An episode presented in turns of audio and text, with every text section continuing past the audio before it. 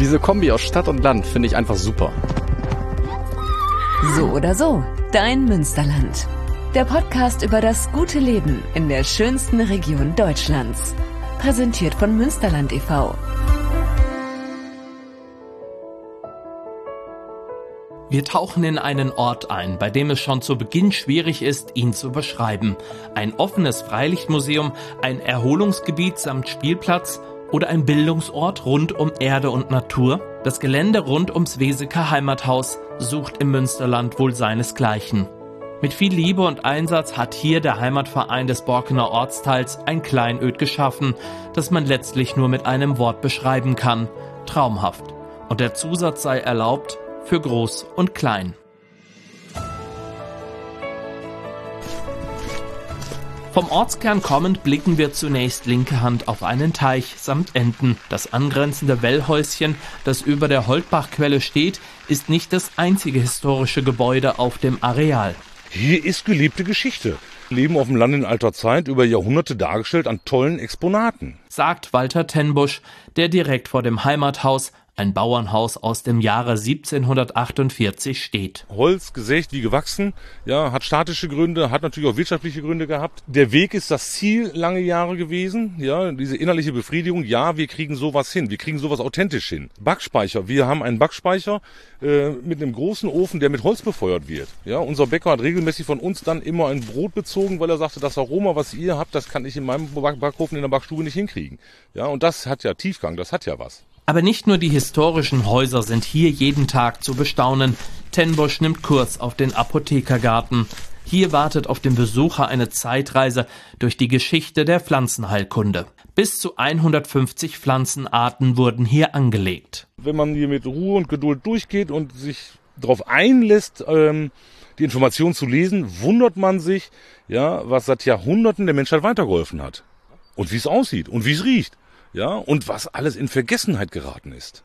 Der Garten ist spiralförmig angelegt. In der Mitte steht ein Brunnen, der das Wasser als Lebenselixier symbolisieren soll. Auf die Besucherinnen und Besucher wartet nun ein spannender Gang, beginnend mit dem Ginkgo, einer rund 200 Millionen Jahre alten Pflanze. Von Beet zu Beet geht es langsam weiter. Kleine Tafeln erklären, um welche Pflanze es sich jeweils handelt. Und man merkt es Tembusch an, dass er es liebt, Besuchern die Faszination des Apothekergartens zu erklären. Opa, Mama oder Kind lässt er auch gern mal etwas probieren. Aber Vorsicht. Ich lasse immer gerne Gäste hier bei uns den Wermut probieren, weil der Wermut äh, eines der bittersten Gewächse ist, die wir in Europa haben. Man zerkaut mit den Zähnen ein, zwei Wermutsamen im, im Sommer, ja, und man merkt erst gar nichts und hat dann einen halben Tag was von der Bitterkeit des Wermuts. Vorbei am Bärlauch, Tabak und Basilikum stehen wir auf einmal und unerwartet vor einem weiteren Brunnen. Einen vermutlich tausend Jahre alten Brunnen aus Eiche, wie Sie sehen, aus einem Stamm, ist hier gefunden worden Mitte der 70er Jahre während der Ortskennsanierung war eine riesengroße Hauruck-Aktion, das Ding zu bergen von freitagsabends bis montagsmorgens. Und wir sind heute stolzer Besitzer dieses eichenen Brunnens, den wir hier ausstellen dürfen. Wer denkt, ein tausend Jahre alter Brunnen ist das älteste Relikt, der irrt ganz gewaltig. Denn auf dem Gelände befindet sich ein viel, viel älteres Schätzchen, sagt Josef Becker. Er ist der erste Vorsitzende des Heimatvereins und stellt sich vor einem Baumstamm. Der aufmerksame Beobachter wird erst auf dem zweiten Blick feststellen, das ist kein gewöhnlicher. Wir haben aus dem Braunkohletagebau in Hambach hier einen äh, Baumstamm, einen Mammutbaumstamm, der ungefähr einen Durchmesser von einem Meter hat. Ein beeindruckendes Relikt äh, aus dem Tertiäralter, ungefähr 20 Millionen Jahre. Wird sich äh, sobald nicht mehr finden lassen, wenn die Braunkohletagebaue nämlich aufgegeben und aufgelassen werden. Und genau das ist das Tolle rund um das Weseker Heimathaus. An jeder Ecke kann man etwas sehen und bestaunen. Hier kann man sich frei bewegen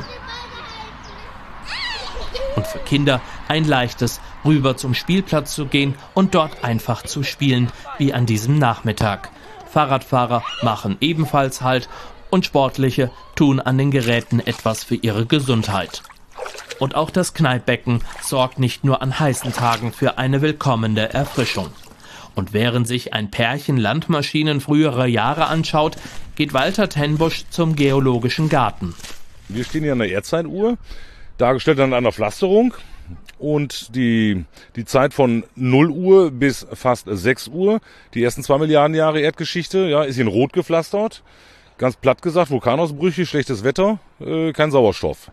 Dann kühlte die Erde nach und nach ab, wird also in Grau, um dann von 21 Uhr bis 24 Uhr in einzelnen Strahlen aufzugehen mit den einzelnen Erdzeitaltern, wo wir heute noch auf der ganzen Erde natürlich geologische Fragmente finden. Die Vereinsmitglieder haben lange gebraucht, um die Steine für den geologischen Garten zu besorgen. Ohne Geld in der Hand sind sie quer durch die Republik gefahren. Heimische Firmen haben, wo immer es ging, geholfen. Und so wuchs in den vergangenen Jahrzehnten ein Dorf im Dorf. Und ein Dorf braucht auch eine Kirchenuhr, sagt Tenbusch. Wir stehen hier vor unserer mechanischen Kirchturmuhr, die seinerzeit ursprünglich natürlich täglich von Hand aufgezogen werden musste, bis eine Elektrifizierung stattfand. Diese Kirchturmuhr ist 1992 aus der Weseker Kirche ausgebaut worden. So lange lief diese Uhr, war lange Jahre einge, äh, eingemottet. Wir haben also dann einen Liebhaber gefunden, der sich dessen angenommen hat. Und unser heutiger Uhrmacher hier in Weseke, der fühlt sich verantwortlich für diese Uhr, der macht das super. Die Uhr läuft, die Uhr steht genau. Man könnte sogar heute auch noch ein Schlagwerk anschließen. Der Heimatverein hat hier mit viel Liebe für alle einen tollen Ort des Erlebens geschaffen. Zugleich ist es ein Ort, an dem auch das einfache Erholen nicht zu kurz kommt. So oder so ein besonderes Fleckchen Erde im Münsterland. Mehr über die aktuelle Folge und das gute Leben im Münsterland findest du auf münsterland.com/podcast und überall, wo es Podcasts gibt. So oder so Dein Münsterland.